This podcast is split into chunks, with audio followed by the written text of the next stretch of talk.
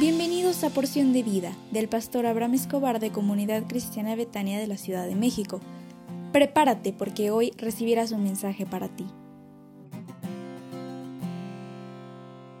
Hola, hola, ¿qué tal? ¿Cómo están? Qué alegría poder compartir un audio más. Estamos hablando de las amistades que son verdaderas y hoy queremos hablar de un tema muy importante llamado las amistades tóxicas. Y estaremos platicando con Meli de este tema porque así como la amistad basada en Cristo nos trae mucha bendición, las amistades que carecen de fe también pueden ser muy tóxicas.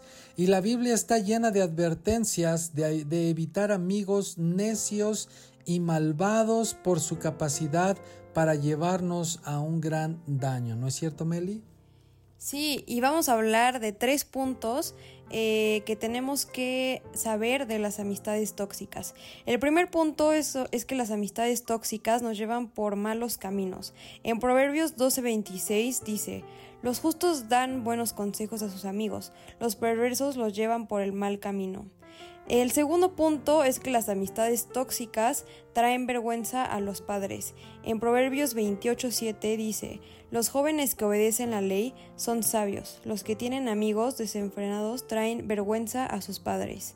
Y el tercer punto es que las amistades tóxicas nos corrompen. Las malas compañías corrompen el buen carácter. Esto lo dice Primera de Corintios 15:33. Así que si tienes este tipo de amistades, es muy importante que te alejes de ellas inmediatamente. Pero ¿cómo saber si estás en una amistad tóxica? Hay algunos consejos y algunas señales que debes estar listo para detectarlas y poder estar a tiempo. La primera cosa que hace una amistad tóxica es que generalmente hablan mal de ti a tus espaldas ante ti dan una cara, pero detrás te enteras que hay cosas que se han dicho que no van de acuerdo a lo que se ha platicado.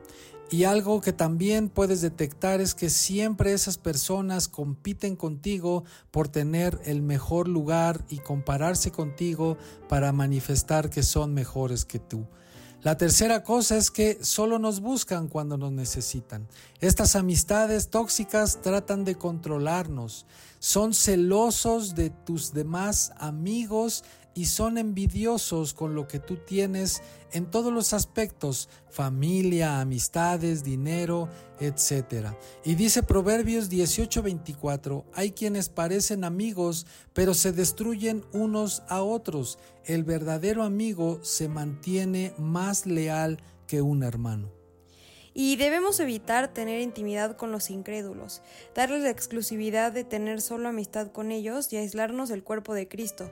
Si aún así tuvieras amistades con no creyentes, el foco de esta amistad debe ser el compartir todo el tiempo el Evangelio, porque no podemos evitar tener amigos, convivir con nuestros amigos de la escuela, nuestros compañeros de trabajo, pero tenemos que tener siempre en claro quién, quiénes somos en Cristo y, y nuestro trabajo como creyentes, que es hablarle a los demás de Jesús. Y en 2 de Corintios 6:14 dice, no se asocien íntimamente con los que son incrédulos. ¿Cómo puede, ¿Cómo puede la justicia asociarse con la maldad? ¿Cómo puede la luz vivir con las tinieblas? Y nuestra amistad principalmente debe ser en el cuerpo de Cristo. Si deseamos crecer en la fe, en la paciencia, en nuestras metas, tenemos que buscar amistad con personas con que compartan nuestra fe. En la amistad necesitamos un Pablo, un Silas, un Timoteo, alguien por delante de nosotros que camine junto a nosotros y que nos exhortemos mutuamente, no personas tóxicas que nos lleven a la destrucción. Así que entonces mantente muy alerta, cuida tus caminos, las relaciones que tienes y que Dios te dé sabiduría para elegir a las personas correctas que estarán en tu vida. Que Dios te bendiga, que disfrutes este jueves y nos vemos en la noche. Te habrá una reunión de Zoom para aquellas personas que están viviendo en adicciones. Hay una palabra de bendición para ellas. Que Dios te guarde y te prospere. Bye, bendiciones. Betania